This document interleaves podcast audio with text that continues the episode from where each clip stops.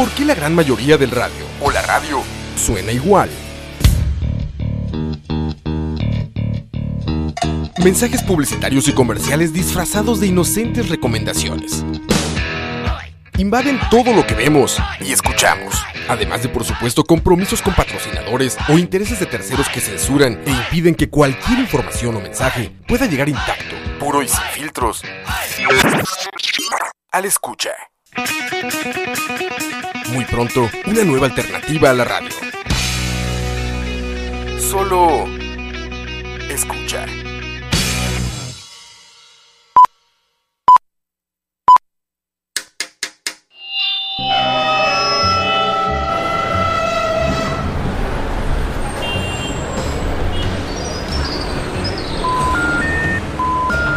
Detrás del audio, un viaje a través de la música, efectos, ambientes sonoros, en fin, todo lo relacionado con la producción sonora en el cine y la televisión. Detrás del audio. Quítese. Es un detrás de cámara, pero de audio.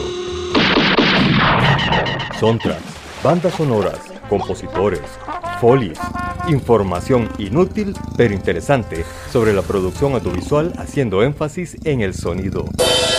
Detrás del audio. Empezamos.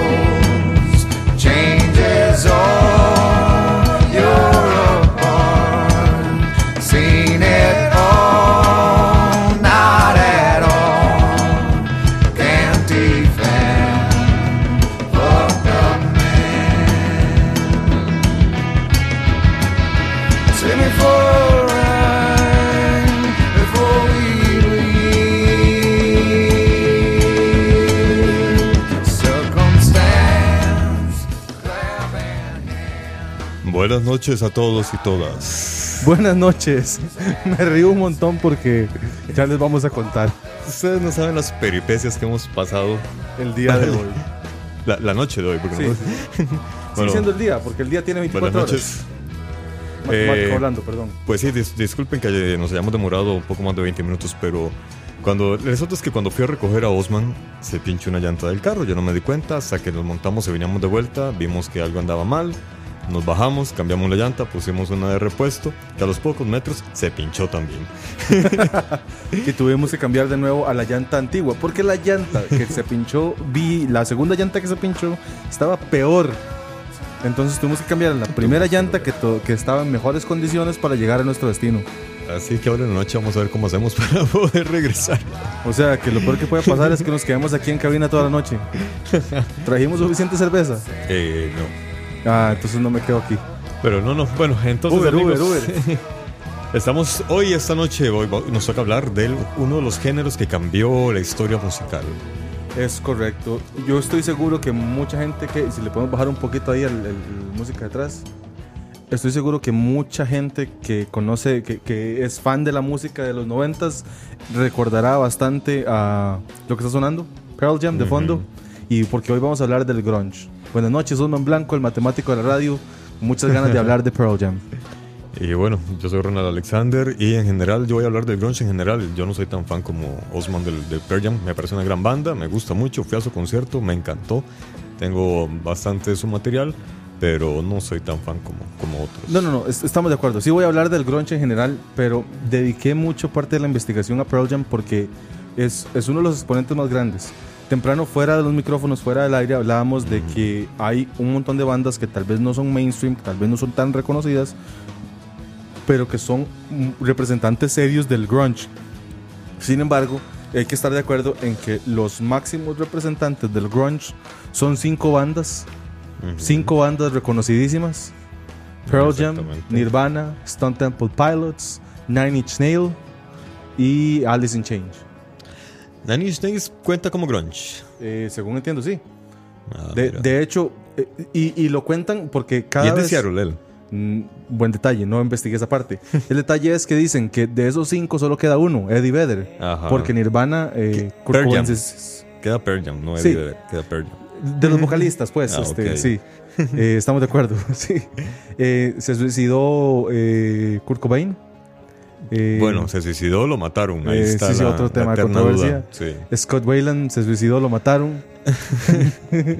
No, él sí se dejó llevar. Eh, sí, sí, estaba muy en la fiesta. Sí, sí, mm, The Soundgarden, perdón, sí. Nine Inch Nails, no, tenía razón. Soundgarden. Ah, ok. Yo mezclé la jugada Tosti. Soundgarden. Sí, son Garden, y sí. ahí The Soundgarden era, ¿cómo se llamaba? Chris este muchacho? Cornell. Chris Cornell. ¿Se fue o se lo llevaron? Que yo soy de la teoría de que se fue. Hay quienes dicen que se lo llevaron porque él iba a delatar no sé qué diantres, qué, qué- qué asunto turbio, no sé de qué. Por ahí medio lo leí, pero no me llamó la atención, me pareció ya de- de- demasiado conspirativo. Sí. Y de ahí lo mataron y supuestamente la, la posterior muerte también de- del cantante de Linkin Park, que era amigo también de Chris Cornell, dicen que también lo, lo mataron. Entonces, no sé. muerto el amigo de Alice in Change, el amigo de Nirvana, el amigo de Stone Temple. Pilots, de Soundgarden, y no, el único vocalista principal de los máximos exponentes del grunge que no ha muerto es Eddie Vedder. Exactamente. Y, no, y de hecho, dentro de las bandas que iniciaron con, con esto del grunge, también hubo otros que murieron, como el cantante de Mother Love Bone, ¿no más? Mother Love Bone, eh, Bond. Que de hecho, él fue, creo que el primer, el, pr- el primero que se. O sea, no es que se suicidan, sino que sufren una sobredosis de, de- Sí. de heroína. Y el primero que murió dentro del grunge, creo que fue el cantante de Mother Love's eh, Bond. Eh, no recuerdo, por ahí tengo el nombre de él. Y a partir de ahí, pues, comienza, desgraciadamente, comienza una historia muy exitosa, ¿verdad? Pues, Digo desgraciadamente por la muerte de alguien, se comienza una historia muy exitosa de estas bandas. Pero muy bueno para nosotros que, que somos el usuario terminal Como de la gran música Exactamente. que, se produjo. Exactamente. De- yo decía temprano en el Facebook haciendo expectativas sobre, sobre el programa de hoy. eh. Vamos a hablar de uno de los legados más grandes que dejó la década de los noventas. El grunge. Exactamente, porque aunque muchos lo defienden, otros Lo pues, critican. lo critican. Durante los 80 el rock estaba pasando por una mala etapa, me parece a mí. ¿Entiendes el glam? Entiéndase la influencia del glam, exactamente. Sí, sí, o sea, existía el, el metal por ahí, ¿verdad? Pero era todavía muy underground y era como... El metal es como muy exclusivo, es como para la gente que realmente le gusta el tarro duro, fuerte. Sí, sí, sí. Y que no, no se me ofenda la gente del glam. A mí también me gusta algunas, algunas cosas del glam me agradan, pero Sí. el, el- el exceso de estrellismo, si la palabra cabe, Exactamente. es, es lo que no me fascina. Y bueno, resulta ser de que en todo este auge, el asunto creo yo con, con el metal y el death metal es que, aunque es un buen rock, no es comercial. Entonces a las disqueras no, no, no, no les generaba gran, mucho dinero, por lo tanto no le daban tanta pelota, ¿verdad? En contrario al glam sí, el glam sí les daba muchísimo dinero porque el glam es música mm, eh, hecha para vender realmente. Eh, con letras muy superficiales. De hecho, uno, si uno se pone a leer las letras del glam, eso es reggaetón. Hablan de vean cuánta plata tengo y cuántas viejas me cojo. Eso es el glam en realidad. ¿Y en qué se diferencia el reggaetón? Decime vos. O sea, solo, en la música, pero la letra es casi que la misma basura. Y entonces en- resulta ser de que eh, la- las dos cunas de la música en Estados Unidos eran Nueva York y, y Lo- y Los Ángeles, en California. Ahí estaban las casas más grandes, de ahí salían los grandes músicos y todos los músicos se iban a esas zonas a buscar que los firmaran. Pero de Seattle no, Seattle estaba olvidado. Eh, no sé, no, yo, yo no conozco para nada a Seattle, no, no, de hecho no conozco para nada Estados Unidos. Seattle, Seattle es, es, eh, eh, es la ciudad estadounidense. eh, Queda ubicada, geográficamente está al noroeste, entiendas, en la parte, en la esquina superior izquierda. Ajá, yendo hacia el Pacífico. Sí, colindando, casi colindando con, Con Canadá. Canadá. Exacto. Eh, de hecho, no sé, no recuerdo bien si es una costera. y s- me- mejor no bateo. Pero sí está. Pero tienen lagos, creo. y- Sí, pero, pero sí está en, el, en el, el estado de Washington, que es donde está Seattle, sí es de la costa oeste. Ajá. Es una parte cuyo clima es un poco, un poco Frío. frío.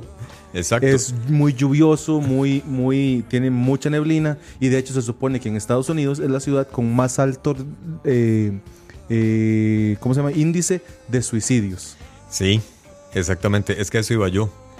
Dentro de lo que estuve leyendo y viendo por ahí eh, de Seattle, hace un tiempo vi una serie que reflejaba la realidad de, de esa ciudad.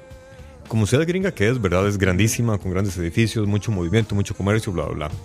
Pero pasa por una serie de crisis social. Hay un alto índice de consumo de drogas y de prostitución, ¿verdad? Entonces, Como es- cualquier otra ciudad de los Estados no, Unidos. e- e- ella, supera. Es que Seattle está en crisis realmente. Hay, hay ciudades que están caídas. Entre, por ejemplo, Detroit. Detroit es un estado en quiebra, totalmente. Seattle es, una, es, una- es un estado o una ciudad que tiene problemas sociales severos.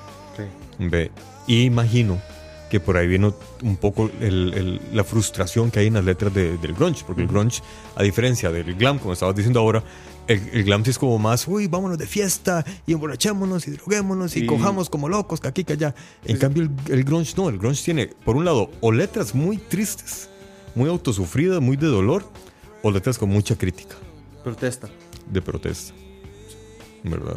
En- Y, y por eso el, el, el arte es la, la distorsión de la guitarra es, es una distorsión distinta, es una distorsión especial. exactamente. Que me imagino que el grunge es una onomatopeya, porque es el grunge de la guitarra y suena riquísimo. De hecho, por lo que estuve leyendo, el grunge eh, viene del gr grungy, creo que Grunge. le decían, que es una mezcla de dos palabras eh, en inglés.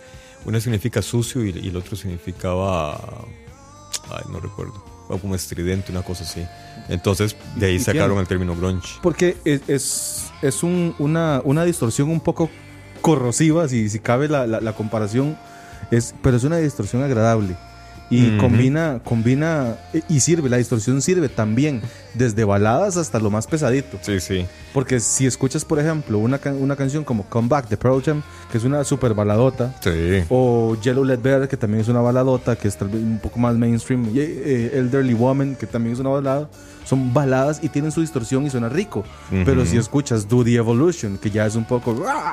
Sí, sí, sí, sí. No, y, y así pasamos por toda. Pero Nirvana también tiene sus Mm. canciones. Bueno, primeramente disculpas porque de fondo yo puse, yo puse grunge playlist y me tiraron esta canción de de Audioslave que para mí no es grunge. Es, Es, un, post grunge. es un post-grunge. pero no es grunge y, y no y Sí. realmente no, no, no, no, no. A mí esta banda Yo agradecería me, que la- me- me decepcionó, sí, lo voy a adelantar. A mí realmente me, me decepcionó Audioslave. Yo, yo quiero contar un poquito la historia de Pearl Jam porque, porque eh, otra cosa que hablábamos fuera de micrófonos es, es que eh, este tema del grunge debería ser volumen 1. Ja. Una hora, 60 minutos de hablar paja no alcanzan para alcanzar. No alcanzan para alcanzar. Sí, sí, sí, no alcanzan, no son suficientes para llegar a todo el grunge, a todo lo que representa, a todo lo que se ha logrado. Exactamente, porque en realidad el grunge es, es un movimiento social que se afianzó ahí en Seattle. De hecho, se conoce como el sonido de, de- de Seattle porque se creó ahí. Y eh, una casa disquera de Seattle que se llama, ya les digo, aquí ten- tengo el dato en el mail, Sub Pop. Ellos fueron los primeros en comenzar a, a darle pelota a las bandas de, de grunge que en ese momento existían.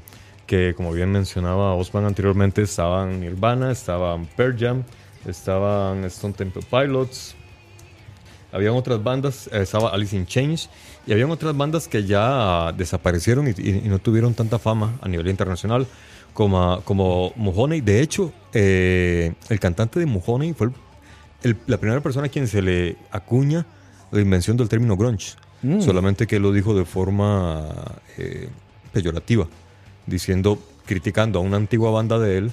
Él dijo que es- era una banda muy grunge, que era muy sucio y que, que era puro ruido. Posteriormente, eh, uno de los productores de Sub Pop, cuando comenzó a promover a estas bandas, él agarró ese término, pero no de forma peyorativa, sino para diferenciarlo del resto del rock que se estaba dando en Estados Unidos. Que Querían sacarlo completamente del contexto del glam. De hecho, eh, nunca hubo una buena relación entre las bandas de grunge y las bandas de glam. sobre todo eran las bandas de glam las problemáticas. que, que tras de andar vestidos de, de- así todos glamurosos, todos nenas, también andaban jugando de vivos. Y en cambio, los de los del grunge, como eh, eran pocos y se conocían entre ellos, no tenían conflictos, más bien terminaban ayudándose. Por ejemplo, el proyecto de, de Chris Cornell con Eddie Vedder y la gente de Alice in Change, cuando sacaron Temple of the Dog, que de- eran tres bandas unidas en homenaje, desgraciadamente, a, a- a la muerte de- del cantante de Mother of eh, Bond. Y a raíz de eso mont- montaron ese, ese proyecto que en su primer intento, Temple of the Dog no tuvo tanto éxito hasta que llegó. Y aquí, vean, hay que, hacer un paréntesis con Nirvana. Yo no tampoco soy fan de Nirvana, pero sí reconozco que Nirvana hizo famoso grunge. Si no hubiera sido por Nirvana, seguramente el grunge hubiera pasado desapercibido en esta zona del mundo. Yo comparto parcialmente su criterio, pero también hay que darle crédito al mucho de lo bueno que hicieron, que hicieron No, estas claro. cinco bandas súper exitosas que ya mencionamos Claro, hace un rato. Y, y, por ejemplo, Pearl Jam paulatinamente empezó un poquito bajo en los 90, pero mediados de los 90, final de los 90 ya estaba totalmente afianzado. Correctamente, sí, sí, sí. En, en combinación de factores. Estamos de acuerdo que Nirvana popularizó el, el- el- el ritmo, popularizó el género, pero también no hay que quitarle mérito a, a- a la banda que también hizo lo suyo para, para se- de- diferenciarse, porque nadie compara Pearl Jam con Nirvana, por ejemplo. Cuesta mucho escuchar que gente lo compare Sí, más no, no. que en, en el género en general Exacto, sí, sí, sí. o en el periodo, o, o que fueron contemporáneos durante un par de años, nada más. Y es que al menos de mi parte, lo que me gusta de Pearl Jam son sus letras. O sea, me gusta su música y todo. Pero hablando de elementos diferenciadores, las letras de Pearl Jam me parece que son mucho más filosóficas. No son tan, pero filosóficas en general o, o- con, con un muy buen mensaje social. En cambio, Nirvana sí tendía más a, a- a lo existencial, a mi vida no sirve, es una mierda, qué abogado todo eso. En cambio, Pearl Jam sí es como más, más crítico, inteligente, me parece a mí. Sí. De- entonces, de mi parte, yo 100% prefiero Pearl Jam sobre Nirvana. Igual, no desmerito la labor de Nirvana. Hubo una crítica que leí hace mucho tiempo que decían que Nirvana, que el problema que hubo con Nirvana fue que fue la primera banda que se vendió. Y no, en realidad no.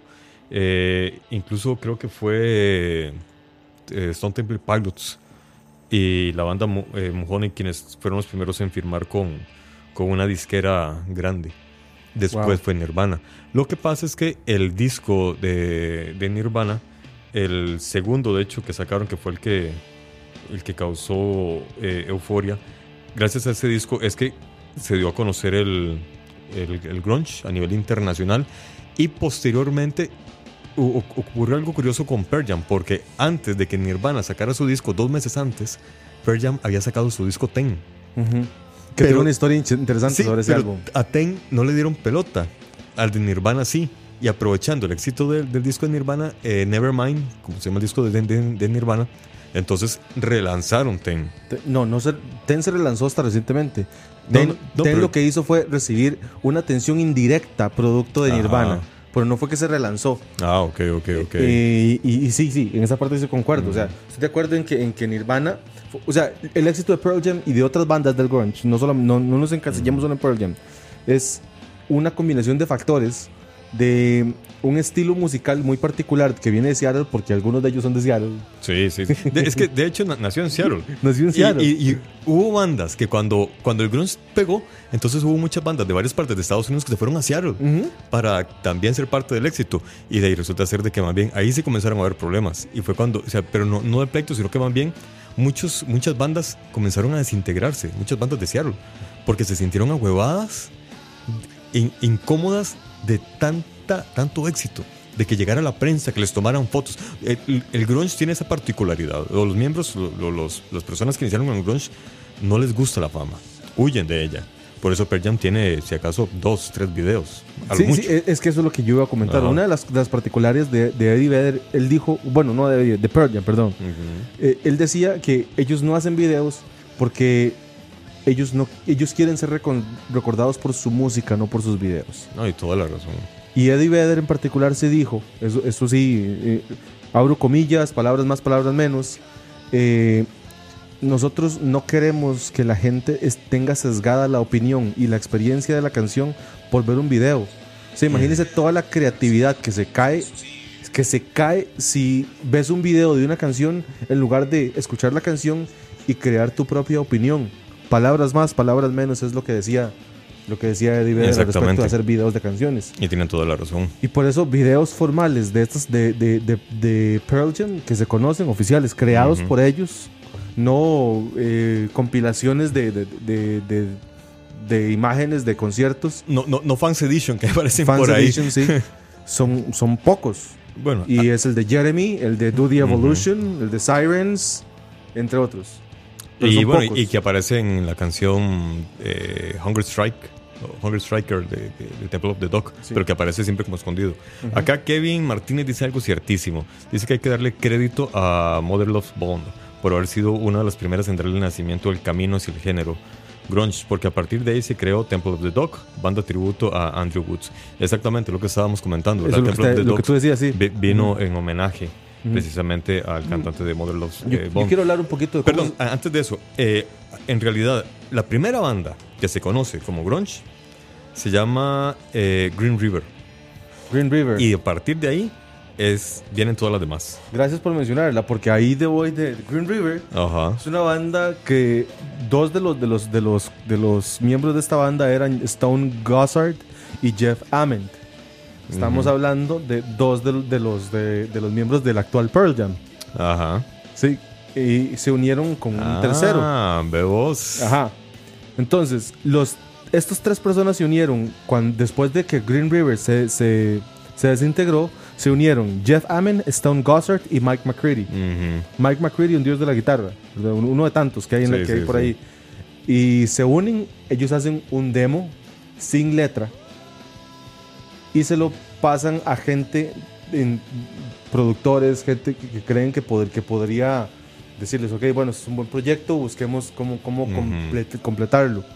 Resulta que llega a manos de Eddie Vedder, que era amigo de, jugaba baloncesto con, con X, Y, Z persona. Ajá. Y Eddie Vedder lo que to- toma el, el, el, demo, cassette. el cassette, el demo de Ajá. estos tres. Estas tres personas, Mike McCready, Stone Gossard y Jeff Ament, son el guitarrista principal, guitarrista secundario y el bajista. O sea, eran solamente las cuerdas. Solo ¿no? cuerdas. Faltaba voz y faltaba este, Batería. batería. y arreglos, teclados, Ajá. etc. Eddie Vedder toma una de las canciones y le pone letra. Esa canción, es- ese demo, posteriormente se llamó Alive. Hijo de la grandísima. Y cuando Eddie Vedder les devuelve, les dice, ok, est- esto es lo que yo propongo para ustedes.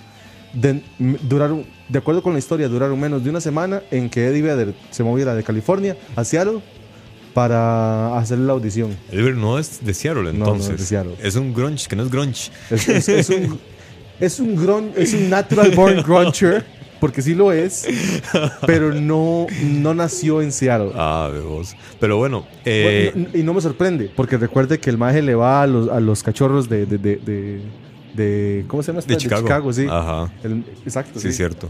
Pero Mira, bueno. Y, y, bueno, por lo menos un paralelismo que hay es que, como les estábamos diciendo, Seattle es una ciudad muy triste, muy dolida. Y Eddie Vedder tuvo una historia de, de su infancia un poco complicada también, que no fue nada fácil. De hecho, tengo De hecho, entendido que Alive es un poco Es una la letra biografía de él. semi-biográfica, es lo que, lo que se dice. Porque así como muchas historias, muchas películas que vemos hoy día basadas en la vida real. Sí, tienen sus hacerlas- pinceladas Claro, hollywoodenses hay que vender, hay que vender. para que sea atractiva, exacto, sí.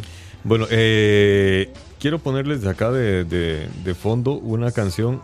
Disculpen que interrumpa lo que venía de Eddie de- perdón, de Jam, lo volveremos a poner. Que es justamente lo que estaba sonando era Alive, la Eh, canción que estábamos hablando. Sí, de hecho.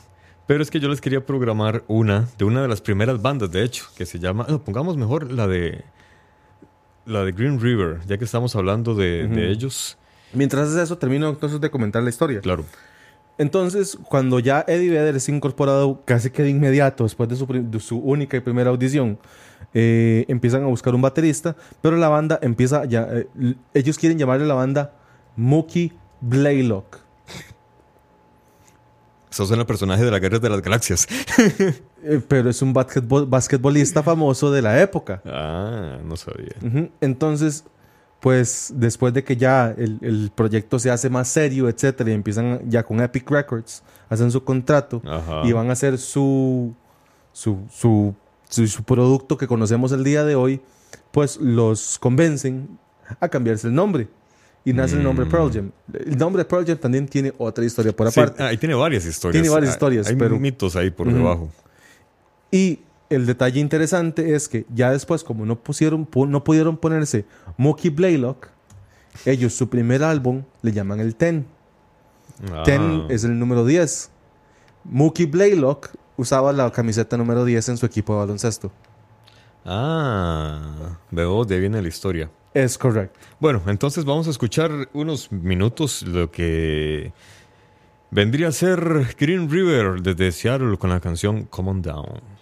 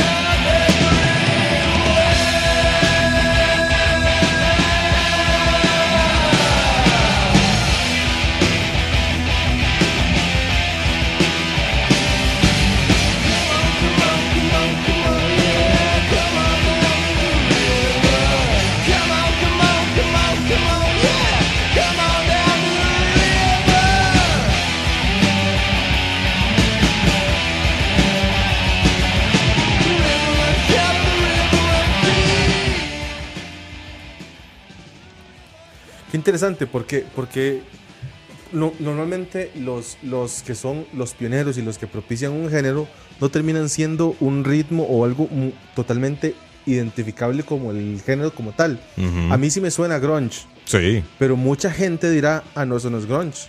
eso es punk. Eso es punk. eso, eso más bien suena como a un Led Zeppelin moderno. Ahora que mencionas Led Zeppelin, la vaina es que muchas bandas, entre esas eh, Green River, que posteriormente se convirtieron en Pearl Jam, ellos agradecen a la música de los 70s, Sí, claro. principalmente a Led Zeppelin. Y sí, y en realidad el, el grunge es una mezcla un poco de, de metal con punk. ¿Ves? No tiene la pesadez del, de- de- del metal con su batería, ¿verdad? Ni la guitarra tan distorsionada, pero sí bastante distorsionada. Y tiene un estilo bastante punkero, sobre todo en la, en la forma de cantar. Pero eh, hay algo muy particular con el grunge y es que ellos sí juegan mucho con el con, con- con el, eh, la retroalimentación. ¿Cómo es que le dicen? el feedback. El feedback. Ellos juegan mucho con el feedback. Para ellos, ajá, para ellos es parte de la musicalización de una, Ujú. de una pieza, mientras las demás bandas eso lo consideran un error. Ellos lo, lo adaptaron. Y eh, aparte de eso, pues comenzaron con ese estilo particular de, de cantar, que siempre buscaron voces carrasposas y, y fuertes. Y le- se convirtió en sello del Y por, y por eso es que Cornell, por eso es que Scott Wayland, y también, no, no dejemos de, de- de lado, sorry, lo voy a mencionar un montón a Eddie Vedder, tienen su voz que a veces suena como así. Tienen voz de hombre. ¡Oh! Ah, a veces suena como carrasposa, otras veces suena más limpia. Sí, sí, sí, es- como versátil en ese, en, en ese sentido. Bueno, vamos a poner de fondo aquí que suene Pearl Jam con Alive. Esta es la versión Unplug. Por cierto, es un discazo. Un- Con una señora banda. Una señora banda. Y, y si suena de fondo, les quiero comentar de dónde salió el nombre Pearl Jam. Mm, Vamos a hacer la historia corta. En algún momento dijeron que eh, Pearl Jam es porque la abuela de Vedder se llama eh, Pearl, Perla, pues en español, por decirlo así. Perlita. Perlita, exacto. Y que hacía una jalea deliciosa. Ajá. Entonces, el nombre de la banda supuestamente era la jalea de la abuela Pearl. Ajá.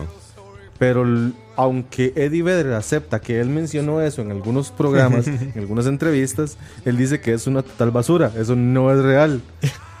Mientras que lo de la parte de Pearl sí es el nombre de la abuela de Vedder. Ajá. El jam vino de que una vez fueron a un concierto de Neil Young, un mentor para ellos, básicamente. eh, un género musical distinto, Ajá. pero un mentor para ellos. Una vez estuvieron en un concierto de Neil Young y en ese concierto eh, Neil Young hacía que sus canciones, por lo general, que eran de 5 o 6 minutos, duraban hasta 15, 20 minutos. Porque improvisaban. Claro. Lo que en el argot musical se le conoce como jamming. Ah, ve. Entonces, la versión oficial de Eddie Vedder es que Pearl Jam se llama Pearl por la abuela y, Y Jam Jam por por los jammings de Neil Young. Ah, ve. Qué bonita historia diferente. Súmale un poquito el volumen a esta canción y callémonos un ratillo para escuchar el programa. Gracias. you.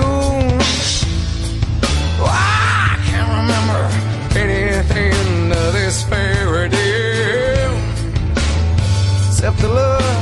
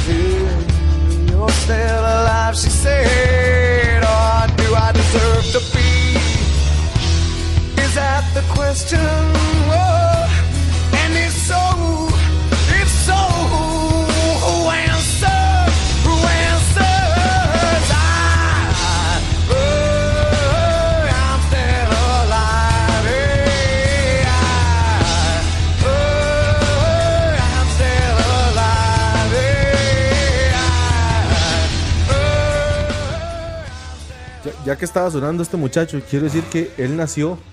Qué, qué increíble esta pieza, digamos. Yo me acuerdo cuando la escuché en vivo y fue increíble. Sí. Sí, o Sí, sea, sí, sí. eh, Él canta igual en vivo que en disco. Se le oye la misma Que ese voz. podría ser un tema para otro programa. de la gente que. Las bandas que sí Ajá. cantan igual en vivo que en el disco. Sí, sí, sí. Que no son todas. No son todas, exactamente. Pero bueno, quería decir que Eddie Vedder, el nombre formal de pila, el nombre de él, de- el nombre legal es El que aparece en la cédula. exacto. En, bueno, sí, allá es diferente. Los gringos no tienen cédula. Es un tema para otro día. Edward Louis Severson III. Qué dicha que se llama Eddie Vedder mejor. Es el nombre oficial de él. Edward. La mamá de él se llama, ya le voy a decir, la mamá se. eh, mm, demonios, no me acuerdo el nombre de la mamá. Se llama Demonios. Qué feo Pero- nombre. Karen Lee Vedder, este es el nombre de la mamá. Eddie Vedder es. El diminutivo de Edward Vedder. Ed- claro. Sí, el diminutivo de Vedder. De, y Vedder es el apellido De la mamá. de la mamá. O sea que Eddie Vedder es uno del, del 0,0001% de los gringos que toman el apellido de la madre en lugar del apellido del padre. Pueden hacerlo. Legalmente pueden hacer lo que les dé la gana con su puto nombre. En serio. Sí. Oh, mira. En Estados Unidos usted se puede llamar como usted quiera. Al Chile. Uy, Es, no sabía eso. es con sus palabras más, palabras menos. A nivel legal hay, hay restricciones a lo que usted se puede y no se puede cambiar, pero usted, usted tiene sus nombres y aliases Oíte vos. y pueden hacerlo. Entonces él se llama formalmente a nivel de, de, de, de, haber nacido Edward Louis Severson III, pero su nombre de- su nombre profesional para la, para, para la música es Eddie Vedder. Y bueno, una canción que, que tengo yo acá, no, no la traía pensada para ponerla, sin embargo, ahora aprovechando que estamos hablando de, de Pearl Jam, y me acordé de esta historia. Tengo un amigo allá, allá en, mi barrio que él es muy fan también de, de Pearl Jam. Y un día él- estábamos ahí pisteando, co- como, como dice Roa, estábamos echándonos un- unas birrillas, mientras veíamos varios videos en YouTube. Y él, ¿Estás- ¿Estás hablando de un tal Diego? no, no, no, no, no, otro compa. Y la vaina es que este mae puso esta canción de, de Pearl Jam, este concierto. Este concierto es de los primeros que daba Pearl Jam. Aquí Eddie Vedder se ve jovencísimo. Eh, la canción se llama Even Flow. Y, según me contaba este, este carajo, Everardo me decía que. Ah, bueno, sí, cierto, Everardo. Me decía que Eddie Vedder es una- era una persona muy tímida, muy, muy tímida. Y que en los conciertos se subía y comenzaba a cantar, pero como, como, como muy cohibido, ¿verdad? Siempre cantaba muy bien, con mucha potencia, pero muy cohibido. Hasta este concierto. Que se subió al- en, en el, en el brazo. No, no, no, no. ¿No es que, ese? Que, que comenzó a tener problemas con alguien de, de- de iluminación. Que el de iluminación le estaba tirando las luces a, a- a la banda. Y él no quería. Él quería que las luces se le tiraran al público. O sea, es que el público viene a escucharnos, no a vernos. Yo, yo- sí, sí, cierto. Yo he escuchado ese video. Yo he visto ese video y he escuchado ese fondo donde le dice: Esto es un concierto, no un, Sí. no un- no un show de televisión. Exactamente. Al- sí. Entonces sí, va- vamos a, a escuchar un poco. ¿Y por qué es la actitud grunge realmente? Es el show no soy yo físicamente, el show es mi música. La gente viene a oír mi música. Que esa actitud grunge, el- para después de la canción lo vamos a comentar, llegó inclusive hasta, hasta los juzgados y al Congreso norteamericano. Ah, eso no lo sabía. Ya vamos a Ok, hablar. oigamos entonces Even Flow de Pearl Jam. TV studio. Josh, turn these lights out. It's a fucking rock concert. Sí, se le cagó. Ready? No es, un- no es un programa de televisión. Apaga esas luces. No es un programa de televisión, carajo. Es un fucking concierto. Es un fucking concierto. Un puto concierto.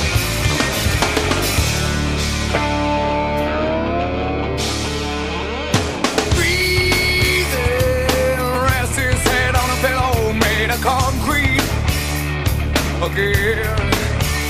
Oh, feeling, maybe he'll see a little better Saturdays. Oh, yeah. Oh, hey, now, bitch, that he sees time again ain't that familiar. Ah. Oh, no. Qué pena que cante y tararee. Es que es. es, es Es imposible quedarse callado es, es imposible, es que es, es- y más una versión en concierto. Sí. No, y es que hay que ver con qué gana le dan a los tarros estos carajos. Sí. Es que es eso, o sea, que estábamos hablando de la actitud grunge. ¿Qué es la actitud grunge que llegó hasta el Congreso de los Estados Unidos? Cuéntanos, Resulta que Osman, cuéntanos. En los Ilumínanos. años 90 había una empresa que se encargaba de todos los conciertos. La venta de boletos estaba Ah, a cargo sí. de una sola empresa. Ajá. No vamos a decir que es Ticketmaster Entertainment Incorporation para no vasodiarla, pero me les cago. Este, ya lo dije, Ticketmaster Entertainment Corporation me les cago. Igual, demoró casi 20 años, pero perdieron. Sí. Perdieron.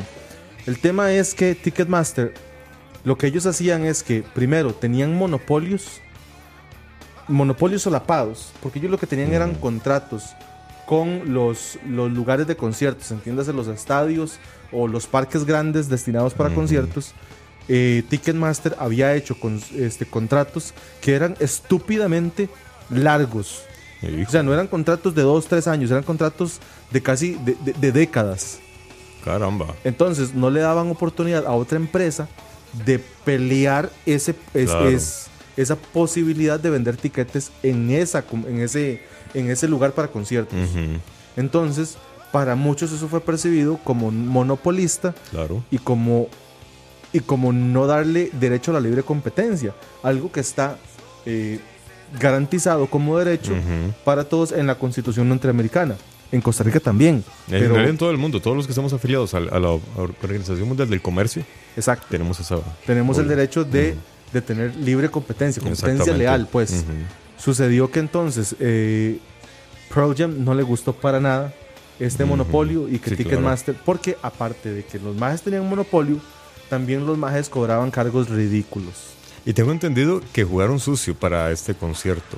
No, pa- no sé si para este o para otro. Para muchos. Que lo que hicieron fue que subieron el precio de las entradas. Es que- no es que los subían. no- o sea, el tema eran los surcharges, como dicen los gringos. Son los, cargos, los, los, los subfis o los, los cargos adicionales, por decirlo en español.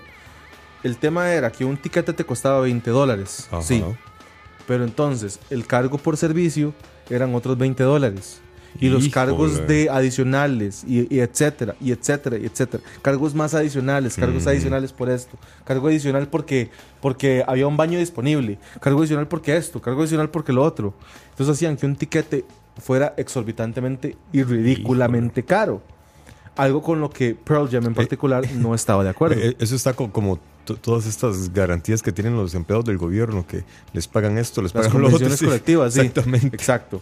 Entonces, sucedió que, como Pearl Jam no estaba de acuerdo, lo que hizo fue: no, nosotros no vamos a tocar en conciertos en los que los tiquetes sean vendidos por Ticketmaster. ¿Qué hacía, ¿qué Mm. hacía Eddie Vedder? ¿Qué, es- perdón, ¿qué hacía Pearl Jam?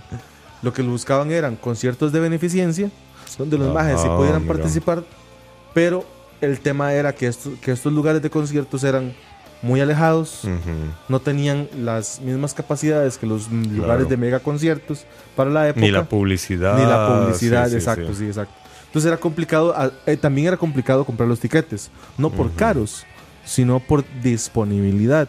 Entonces eso, eso hizo que durante una buena parte de la década de los noventas, Pearl Jam no fuera parte de los tours, no fuera parte de los conciertos masivos que sucedían en los noventas.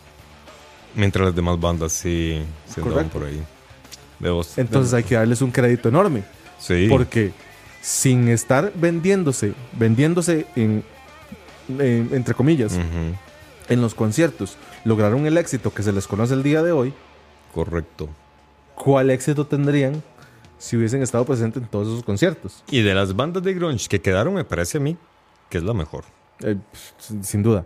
Pero, pero habrá gente que, que esté de acuerdo, que esté en contra con Sí, nosotros. claro, claro, No importa, pero, pero es, es una opinión. Y bueno, Sí, en realidad, la, opinión de ellos no nos importa tampoco. bueno, sí nos importa porque queremos escucharla, pero, pero no vamos a cambiar la nuestra. bueno, llegó al Congreso. ¿Cómo llegó al. Congreso? Eh, los, los integrantes de Jam llegan al Congreso a decir, esto nos parece monopolista Claro. Y algo que está protegido o- o por, por, por las leyes de Estados Unidos. Y la sexta enmienda, digamos. Eh, No sé. Sí, sí, Sí, no, alguna enmienda. sí. Entonces sucede que eh, hay un, un congresista que acoge el proyecto y lo lleva, pero después de un momento se recorta el presupuesto y el proyecto se cae. Eh, dato curioso, in- eh, dos de los integrantes de Pearl Jam estuvieron en, en- en la corte dando, dando testimonio. Ajá. Mike McCready y, Je- y Jeff Ament estuvieron en- en tes- dando testimonio. Pero el tema, el tema Ticketmaster siguió haciendo lo mismo hasta inclusive el año 2013-2018. Y para el año 2000, ya les digo, Ticketmaster. Ya le voy, qué buena pieza, qué buena pieza. Para el año 2000. ah, Para el año 2013, ya un caso es acogido para formalmente llevarlo a juicio, donde Ticketmaster se vio en- ya encerrado ya contra la espada y la pared, Ajá. y en el 2015 ellos eh, acuerdan o le dicen a la corte, bueno, porque arreglemos esto por, por la vía del mutuo acuerdo en lugar de llevarlo a un juicio formal. Y en el mutuo acuerdo lo que los madres dicen es que des- retroactivamente para todos los conciertos desde 1999 hasta el 2013, usted va a recibir dinero de vuelta cada vez que compre un tiquete de ellos. Vos. Algo que está sucediendo el- desde el día de hoy hasta la fecha. Eso sucedió que ahora, básicamente, cada tiquete, cada boleto para un concierto en Estados Unidos es básicamente gratuito. Usted paga solamente por el espectáculo. Para un concierto de Pearl Jam. o sea, usted, o de cualquier usted paga banda por el donde espectáculo, no paga por los cargos de servicio, no, caga, no paga, no caga, perdón, no Sí. paga, no paga porque aquellos más les da la gana cobrarle Ujú. porque usted le dieron ganas de miar. No, no, usted paga solamente por el espectáculo. Gracias a esto. Pero en los conciertos de Pearl Jam o en los conciertos de Ticketmaster. En los conciertos de lo que sea. En serio. Porque Ticketmasters perdió el, la, eh, iba a perder el juicio, pero acordaron llegar a, a- A ese acuerdo. a- exacto. Híjole. Entonces, si bien es cierto, no se le puede atribuir que solamente a Pearl Jam a- o a los integrantes de Pearl Jam en general, eh, es, ellos fueron los que iniciaron el- la protesta, el pleito en contra de la actitud monopolista y la actitud de los cargos adicionales, de los cargos invisibles, de los cargos de lo que sorpresa que, que sí sucedían por esta empresa Ticketmasters. Y la verdad es que si esa empresa Ticketmasters estuviera en Costa Rica me les cago. Sí, realmente una actitud bastante, bastante cabrona. Pero no vayamos muy largo. Yo me acuerdo que hubo un tiempo en que us- usted compraba, allá por el año 2008, cuando yo fui a un concierto llamado el Festival Imperial, Ajá. el cargo por servicio costaba 600 colones. Sí. Hoy día el cargo por servicio de un tiquete cuesta hasta 6 mil, 8 mil colones. Para Diez ir a un- años después. 10 años después, exacto. exacto. Entonces, no estamos muy largo de 8,000 situación. colones vendrían a ser como 16 dólares. Unos 16 dólares.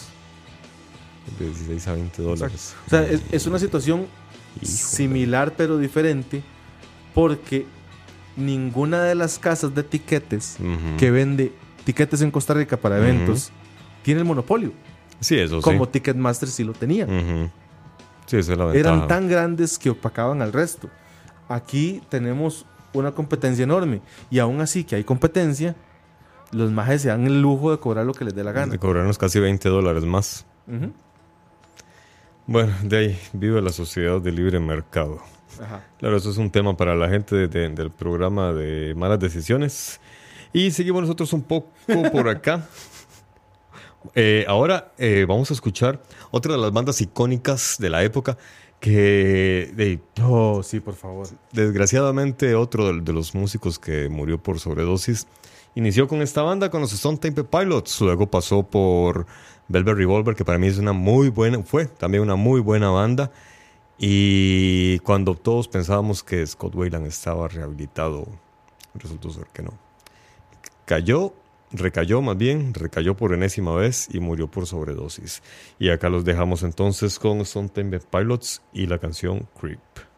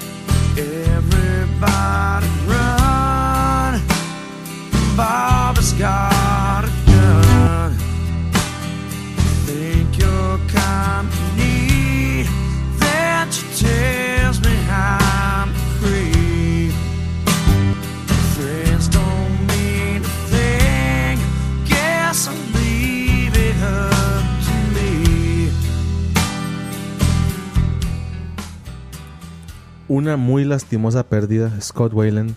Desgraciadamente una gran voz, un gran talento, pero hay drogas que los atrapan. Y, y desgraciadamente en el grunge, la heroína, el grunge y heroína estuvieron muy muy amigos. Por dicha, en Pearl Jam eso no se dio. Sí. Es una banda realmente que salió bastante sana comparados a los demás. Fuera de micrófonos y, y en conversaciones así de tragos con amigos, yo siempre he dicho que qué increíble que cómo es que de los cinco exponentes mayores, Ajá. cinco se hayan muerto, eh, dos por suicidio o porque se lo- o por asesinato, no sabemos, y otros dos por por por, Por sobredosis. por sobredosis. Y el y el único que queda vivo de los vocalistas principales es Eddie Vedder, un maje que más bien es activista, Sí. que constantemente sale en causas eh, en favor de, de- del, del beneficio de la sociedad, del beneficio Sí. del medio ambiente, etcétera. sí, sí, y- sí. Entonces es, es como el, la- el De, de hecho, en el concierto acá le- nos pegó una cagada a todos, a toda la humanidad, ¿verdad? Por cómo contaminamos el medio ambiente. Se echó un discurso ahí a medio concierto y precisamente hablando sobre eso, sobre cómo descuidamos el medio ambiente en contra de, de las guerras. Tiene una, una posición muy fuerte en contra de del, del pato Donald este, ¿cómo se llama? De Donald Trump. pato. Es que no me acuerdo. El Per- pato. perdón a Walt Disney. perdón al pato. Donald, pero es que solo así asocio el nombre. Bueno, Walt Disney también tiene mucho Sí, mucho que rascarle, pero bueno, bueno, bueno. tema para otro día. Sí. Que por cierto, un día podemos hablar de la película Fantasía. Qué increíble, sí. Sí, sí, sí. Pero bueno, eh, entonces, como les estábamos comentando, eh, Scott Wayland era uno, también uno de los grandes representantes que empezó con esta gran banda, Sound Temple Pilots.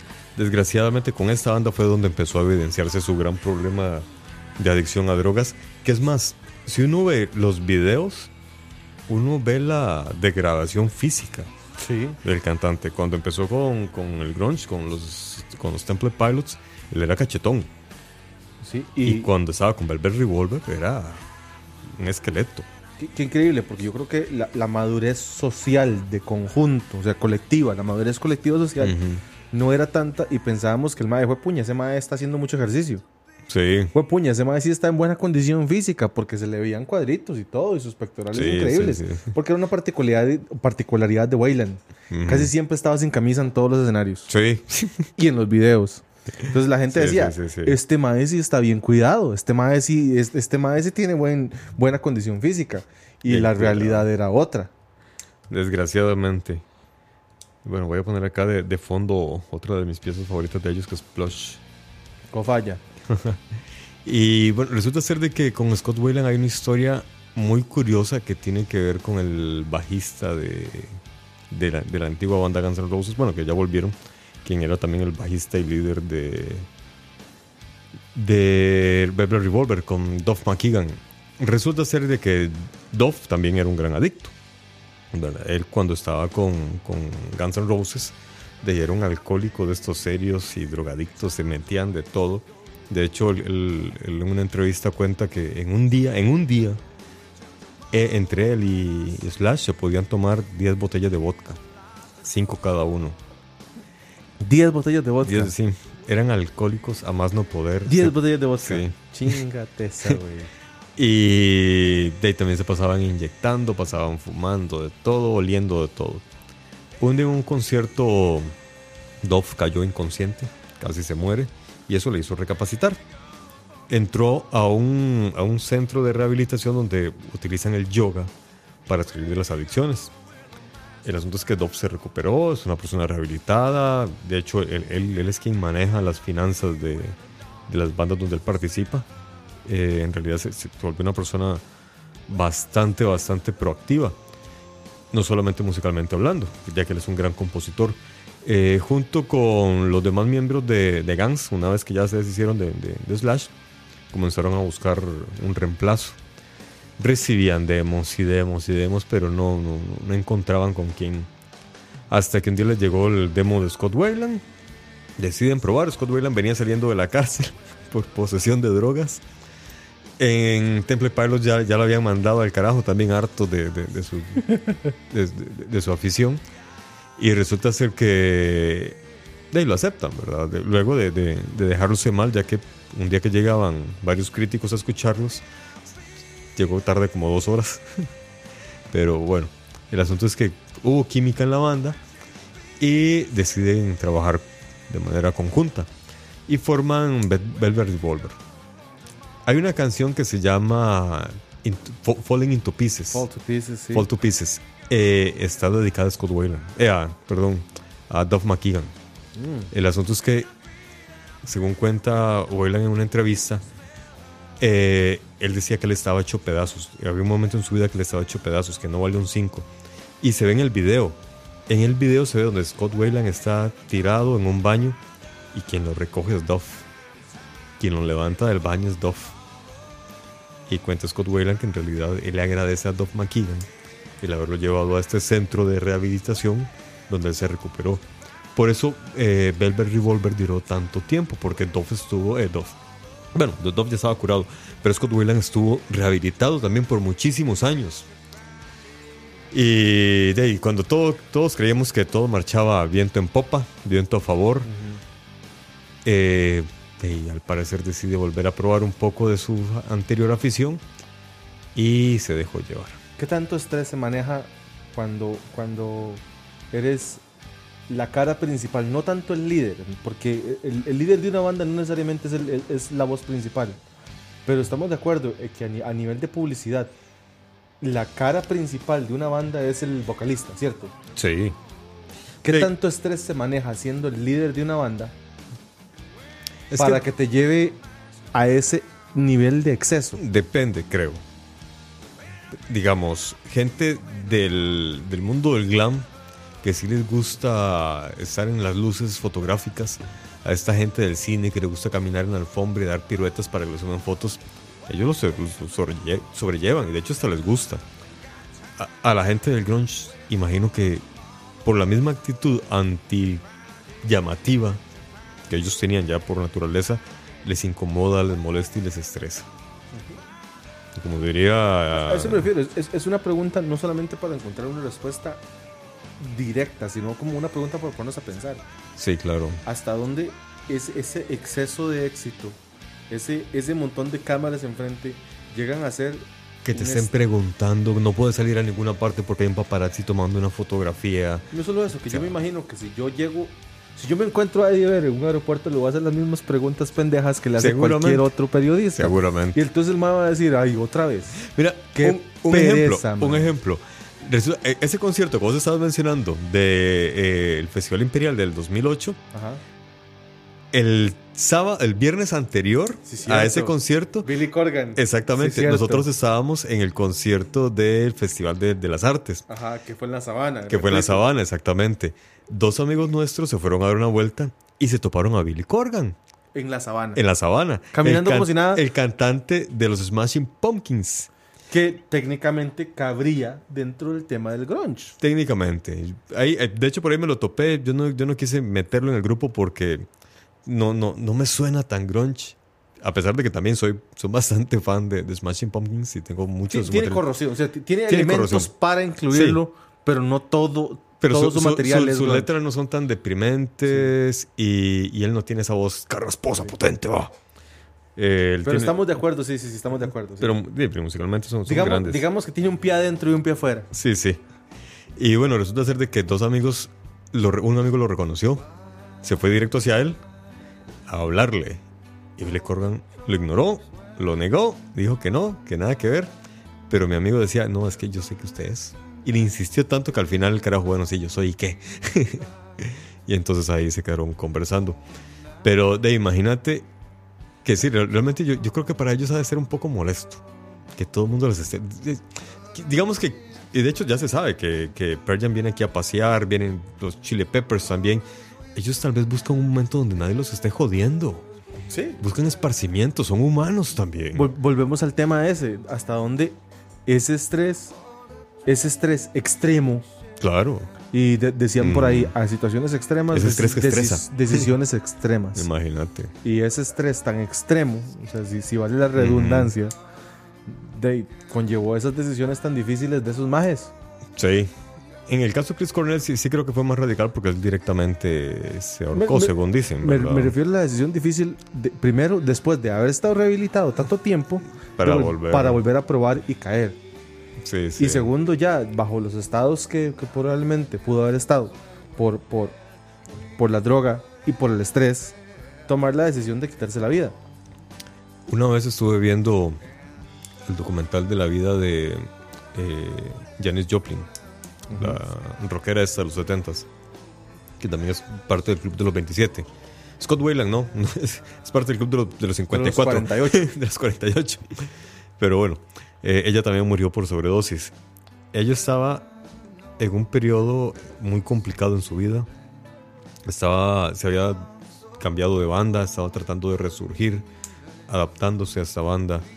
Eh, su amante como que no estaba y no quería llegar ese día, andaba en, en otra cosa. Y ella, para tranquilizar toda la ansiedad y, la frustración, porque era una, una mezcla de emociones, estaba ansiosa por su nueva banda, por el nuevo disco, frustrada porque su novio era como medio raro, entonces como que... me- no. no, no, me- me- medio raro en el sentido de, Perdón, de- perdón, de- de perdón. que un día sí estemos juntos, pero otro día, no, no, quédate por allá. O sea, yo más bien lo veo normal. Los hombres somos así. Para las mujeres no, ¿verdad? Para mujeres es. Janis Joplin era muy normal, no era raro. Sí, era muy normal, entre comillas, digamos. Sí, ese era el chiste, perdón, perdón, perdón. Y pues desgraciadamente ya para tranquilizarse, pues utilizó heroína y de- desgraciadamente se fue, se nos fue. Imagino que Scott Weiland también te- posiblemente estaba un poco estresado.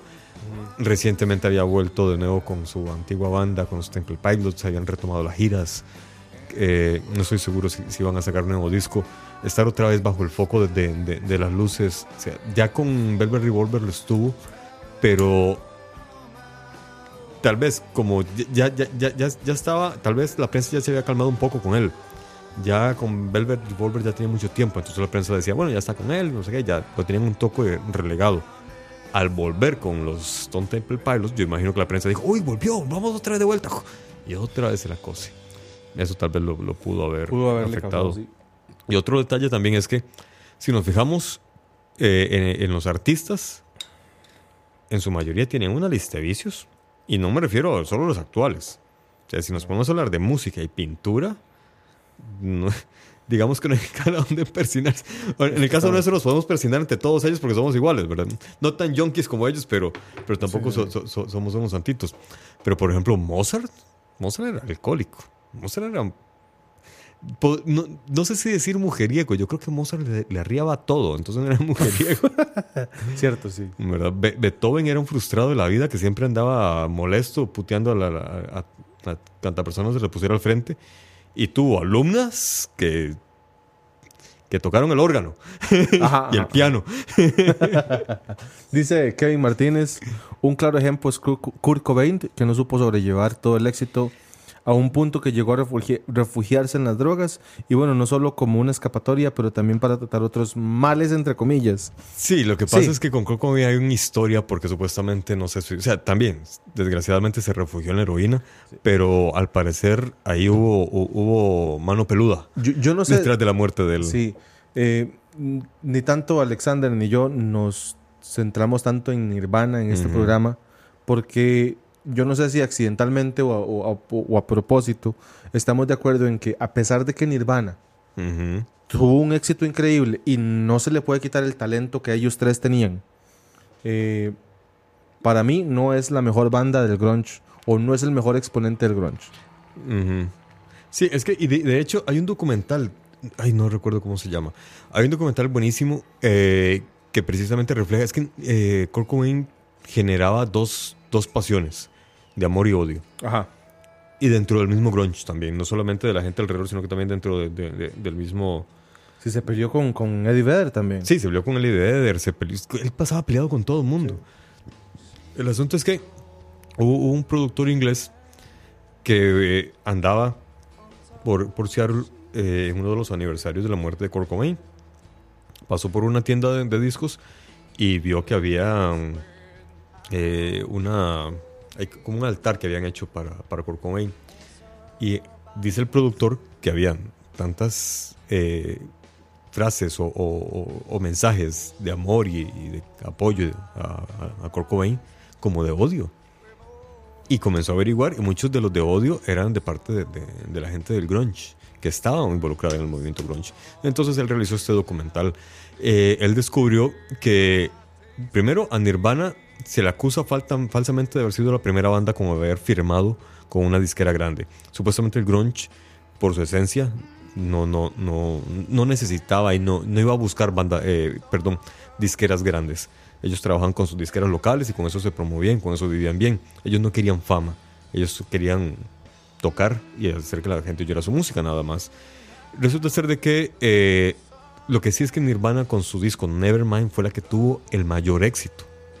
Ahora, en este documental este señor, este inglés, también habló con varios de los productores que grabaron a Nirvana y uno de ellos dice algo muy particular. Decía, ustedes oían a Kurt solo cantando y era una mierda. Sonaba mal, sonaba feo. Pero ya lo montabas con la banda y sonaba bien. Y aunque él cantara mal, con la banda sonaba bien porque era el estilo de ese tipo de música. Yo no sé si podemos poner de fondo una canción. Pon- Ponga, ponga de fondo eh, Smells Like Teen Spirit. La famosa. Sí, pero póngala en, en. En lugar de ponerla en la clave menor, póngala en la clave mayor. ¿Y cómo Nada más póngalo así. Smell Like Teen Clave Spirit. mayor. Sí, clave mayor. Ok. Ok, aquí la tengo. Entonces vamos a bajar un poco.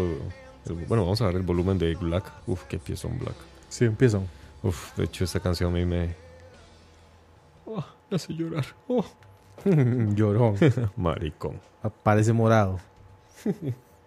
Bueno, digamos entonces. Nirvana Teen Spirit. Escúchelo un momento, después hablamos de eso.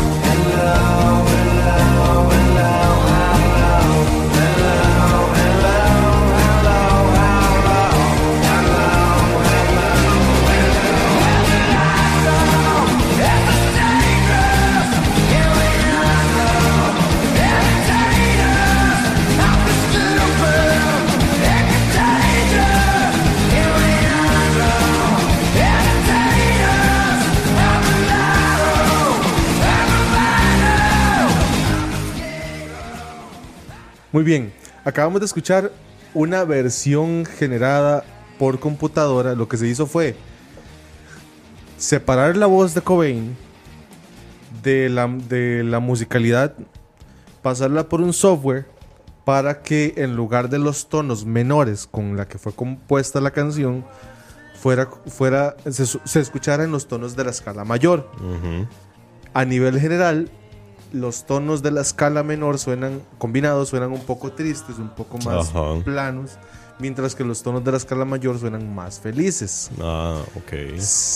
Quien escuchó esta canción por primera vez va a decir, pero ¿qué es esta vara? Sí, sí, suena completamente diferente. Es dinti- distinto, Sí, sí, diferente, Es, es- se nota un montón como el, esta canción de Cobain con la escala mayor hubiera sido un éxito del pop de los años 2000. Sí, No vamos a decir a quién sonaba porque yo le voy a leer. Todavía, o sea, digamos, no, no me parece el mayor ex- exponente del grunge. Vedder, de- perdón, este Cobain. Ah, No bueno. es el mejor exponente. Es uno de los, de, de los mejores, sí, pero no es el máximo. No, no, no, no. O sea, él, él- mm, Pero, pero su muerte llamó la atención Sí, y volteó los focos hacia Seattle hacia Seattle, correcto, sí. y hacia el, Si el ese sonido no de, hubiera de muerto, Seattle. sería otra historia. Posiblemente. Sí, posiblemente Nirvana no, no, no hubiera trascendido tanto. Yo creo que Nirvana tuvo la gran fama que tuvo gracias a la muerte de, de la desgraciada muerte de Kurt Cobain, quien se cree que... O sea, yo, yo realmente sí creo que, que hubo, que hubo mano peluda detrás Mano de la peluda. muerte de él. Acá Julio Sandoval dice que también se cree lo mismo de Cornell. Sí, ya hablamos un poco lo, lo de Cornell. Eh, yo tengo mis dudas. Puede ser que sí lo hayan matado, puede ser que no. Ahí realmente, ahí sí lo doy 50 y 50. A la de Kurt Cobain sí soy 90 a favor de que, de que lo mataron. 90-95% de que lo mataron. la, de Kurt la de Cornell sí la veo 50 y 50. Sí, este, pero pues bueno, este, lo, lo- lo que quería mencionar de esta canción es, es el grunge es versátil, Y la música en general. la música en general, pero el grunge también, porque hay, hay ciertos, ciertos géneros musicales que son tristes siempre, Ujú. o, hay, o hay géneros musicales como el power metal que siempre es, que por más que la letra sea triste, el beat de la canción Sí. siempre es potente, Energético, sí. sí. energético, exacto. Ujú. Mientras tanto el grunge, el grunge le permite a usted hacer baladas, le permite, le permite De, de música. hecho, un, un día, tenemos que hablar de versiones. Porque me encontré una versión interesantísima. A mí me, me gusta mucho la actitud de este cabrón, el de Twisted Sister. Twisted Sister, sí. Porque, Huevos con aceite. Sí, Sí, o sea, claro, él, él claro, se pone a cantar claro. en un concierto en- allá en Chile, huevos con aceite. Hay un video de esa misma canción con un mariachi. Y eso Ajá. es un video, es un video ya armado. Y es con ellos mismos. Y es con ellos mismos. Con los Twisted Y Sisters. hay una, hay, hay una versión de esa misma canción, pero en una escala menor, de hecho. Ajá. Y es súper triste. Y es, la misma- y es cantada por él. Oh, cierto. y es sí, un sí. piano. Mm. Entonces sí, realmente... Uno, y de- ahí hay un video, habría que buscarlo. Un video de, de- de alguien que agarra una guitarra y comienza a cantar varias canciones a un mismo riff. Y de ahí todas calzan, porque en realidad la, la- la música es un matemático. Vos que sos matemático y, músico lo sabes, weón. La música es una matemática, entonces la, la puedes agarrar como un acordeón, estirarla y, y encogerla, hacerla más rápida, más lenta, más alegre, más triste. Simplemente hay que saber hacerlo bien. Y bueno, sí, ya, ya, ya es hora de irnos. Ya Pero son antes de irnos, 8:36. son. Ajá. Pregunta Sandoval Julio: que pa- si para nosotros el mejor exponente del grunge es Vedder, que a él le cuesta decidirse entre él y Cornell. Híjole. ¿Qué pregunta más? No, porque además, yo además de Cornell, es que a- mi, mi criterio, así mi criterio, eh, Vedder es un gran cantante. Y hace increíbles letras. Y por lo que se puede ver, es una gran persona también. Sí, exactamente.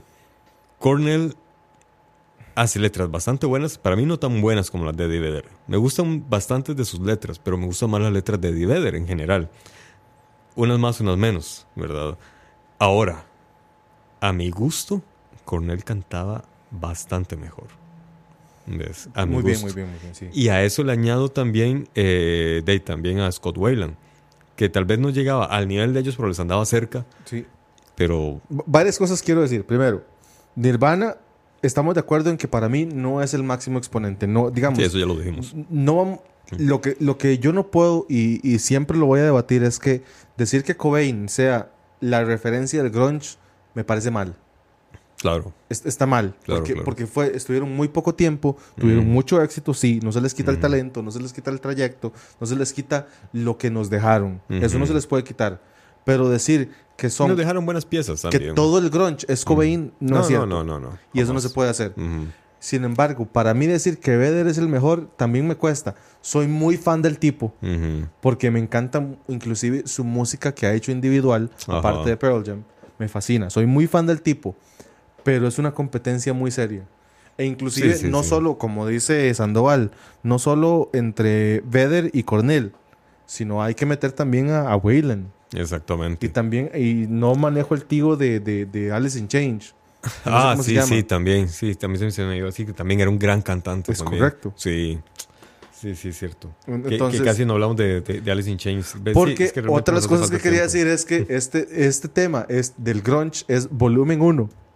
Hoy nos concentramos en, un, en una parte del grunge. En otro episodio que hablemos sobre, sobre el grunge, vamos a hablar de, otro, de, de otras bandas más, más a profundidad. Hoy hemos mencionado muchas bandas. Lane Stanley. Lane- El nombre sí, del Stanley, exacto, de- sí. Exacto. El tema es, hoy profundizamos en un par de bandas, Ujú. pero no quiere decir que ignoramos a las demás. Es Sí, no, que, jamás. es que es imposible. E inclusive, a mí me costó un montón seleccionar las cosas que quería hablar de Pearl Jam en general, porque aún así yo llegué al Ujú. 50% o menos de, de la historia de Pearl Jam en Sí. general. Y es que, y hay otro detalle. Hubo bandas que las que